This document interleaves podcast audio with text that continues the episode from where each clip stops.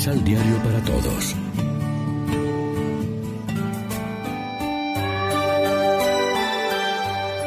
Primera lectura. El Espíritu, el agua y la sangre.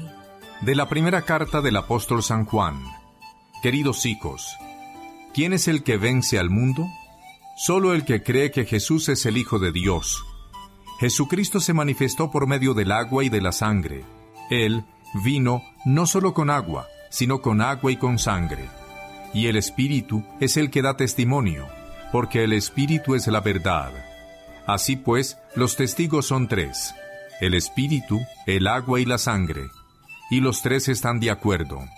Si aceptamos el testimonio de los hombres, el testimonio de Dios vale mucho más, y ese testimonio es el que Dios ha dado de su Hijo.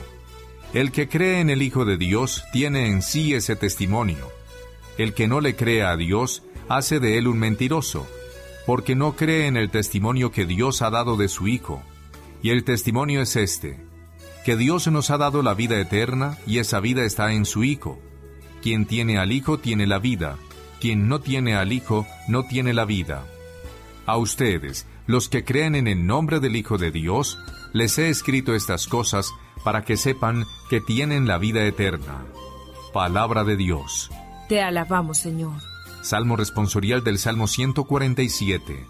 Demos gracias y alabemos al Señor. Glorifica al Señor Jerusalén, a Dios ríndele honores Israel. Él refuerza el cerrojo de tus puertas y bendice a tus hijos en tu casa. Demos gracias y alabemos al Señor. Él mantiene la paz en tus fronteras. Con su trigo mejor sacia tu hambre. Él envía a la tierra su mensaje y su palabra corre velozmente. Demos gracias y alabemos al Señor. Le muestra a Jacob su pensamiento, sus normas y designios a Israel. No ha hecho nada igual con ningún pueblo, ni le ha confiado a otros sus proyectos. Demos gracias y alabemos al Señor.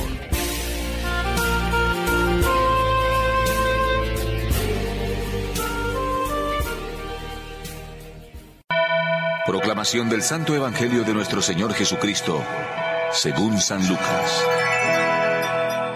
Estando Jesús en una de esas ciudades, se presentó un hombre cubierto de lepra.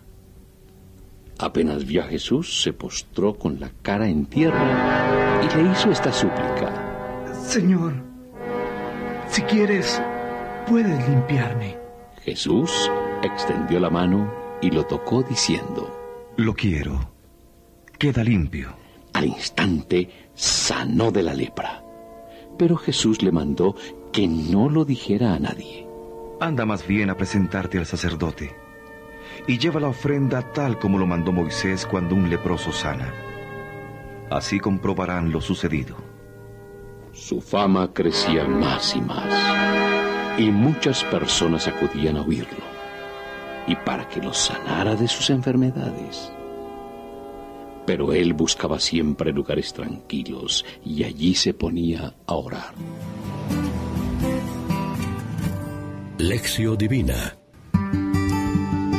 Amigos y amigas, ¿qué tal? Hoy es viernes 10 de enero y como siempre, a esta hora nos alimentamos con el pan de la palabra que nos ofrece la liturgia. El testimonio para Juan con su lenguaje simbólico es triple. El espíritu, el agua y la sangre.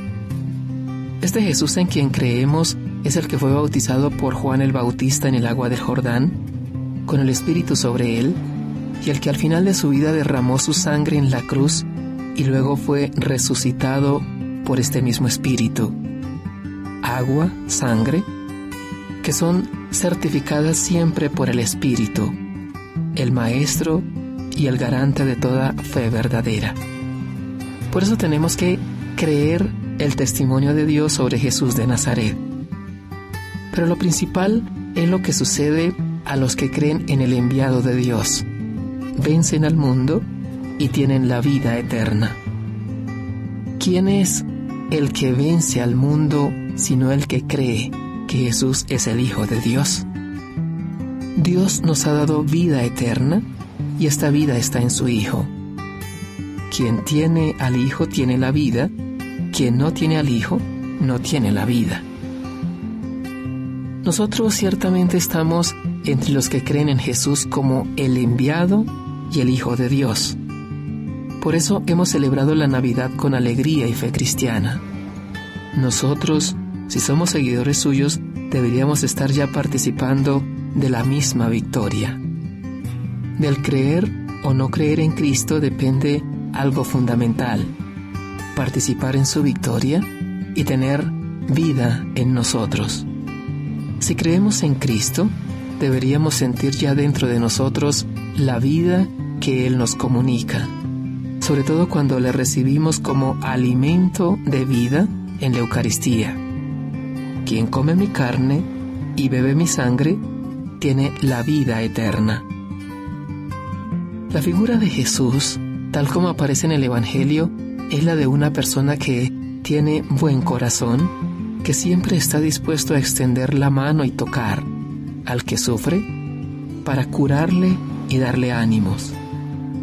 Nosotros los que creemos en Él y le seguimos, tenemos esa misma actitud de cercanía y apoyo para con los que sufren. O somos duros en nuestros juicios, agresivos en nuestras palabras, indiferentes en nuestra ayuda. Ser solidarios y extender la mano hacia el que sufre es ya medio curarle, es darle esperanza, como hacía siempre Jesús. Reflexionemos. ¿Podemos decir que estamos venciendo al mundo? ¿Vamos venciendo al mal que hay en nosotros y en el mundo? ¿Participamos con éxito en la gran batalla entre el bien y el mal? Oremos juntos. Señor, si quieres puedes curarme. Me atengo a tu voluntad. Tú conoces mi necesidad y sabes de mis quebrantos. Amén. María, Reina de los Apóstoles, ruega por nosotros.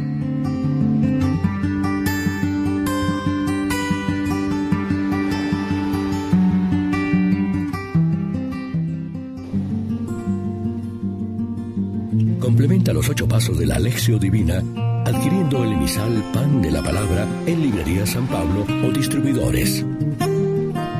Más información www.sanpablo.co Pan de la Palabra. Vive la reflexión.